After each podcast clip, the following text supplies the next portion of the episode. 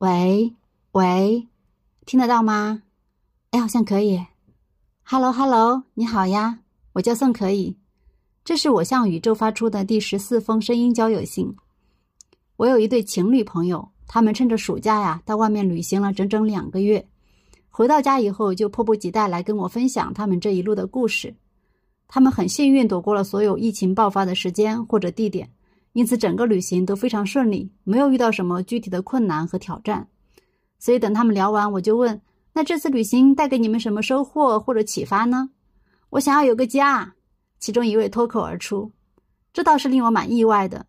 年轻情侣未婚未育的，我觉得这是人生当中最浪漫的时光了，并且他们一直都奉行自由主义，似乎流浪才是更适合他们的生活方式。没想到呀，他们辗转于几个城市，除了旅游。”还抑制不住的去看了好多的房子，每个城市的每个角落里都潜藏着诱惑。那些房子好像在说：“要不要住下来呀？看看我能不能成为你的未来呀？”这让我想起一本书，叫《不能承受的生命之轻》。当一个人费尽心思的要把所有的束缚都扔掉以后，面对完完全全的轻，会有种眩晕感。这种眩晕呢，又让人想要抓住一点什么，成为一个生命的锚点。你呢？你目前是在什么阶段呢？是想甩开束缚，还是想要抓住点什么？我的朋友们在这之前一直都致力于和原生家庭的战斗。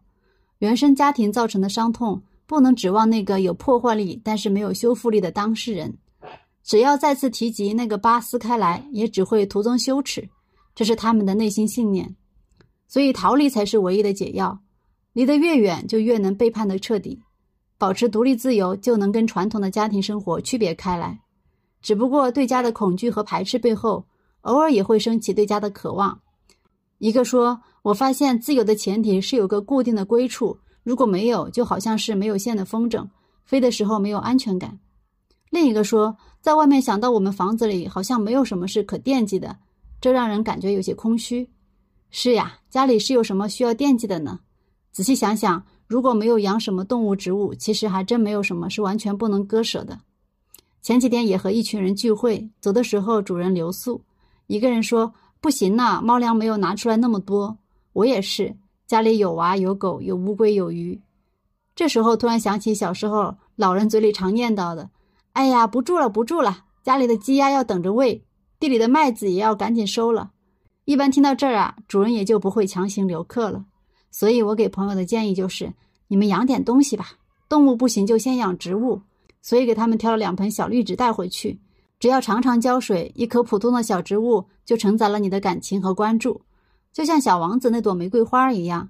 尽管你长得和大多数玫瑰花一样，那也是独一无二的，属于我的玫瑰花呀。你呢？你的家里是什么让你放心不下呢？如果要养一个小生物，你愿意养什么呢？要逃避当下的痛苦，最好的方法呢，就是躲进未来。只要把此刻的行为纳入到未来的图景里，那么一切都可以承受了。朋友们开始规划未来的生活了，他们想好了，一年以后要到哪里去买房定居。那么，所以从现在开始，都围绕这个目标前进，一切都是欣欣向荣的日子了。我想要立起自己的脊梁骨。我另外一个朋友说，尽管当下他的业务做得还不错，但是内心始终无法平静。他说：“小时候啊，他一直都有个画面，就是他在一群老年人身边窜来窜去的，帮助老年人度过一个愉快的晚年。这个画面迟早要实现，还不如早点做。所以他想邀请我们一起来做。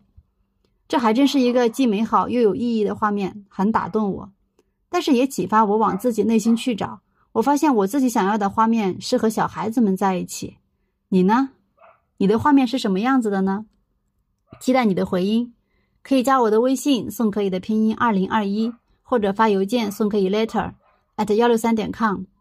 这封信就写到这里吧，拜拜。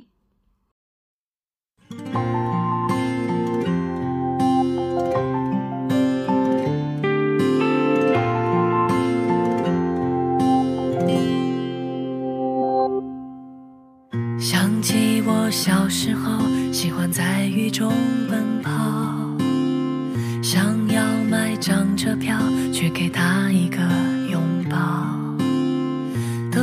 上了地毯，也要养上一只猫。晚霞染红天空，这么日子会有否？曾经害怕的他，现在还牵挂着他。晚风轻拂脸颊，心事也慢慢放下。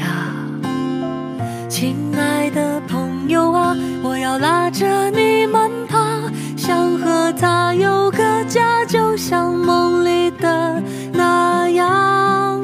狂风不停，我也不会畏惧，因为有你和我一起，人生多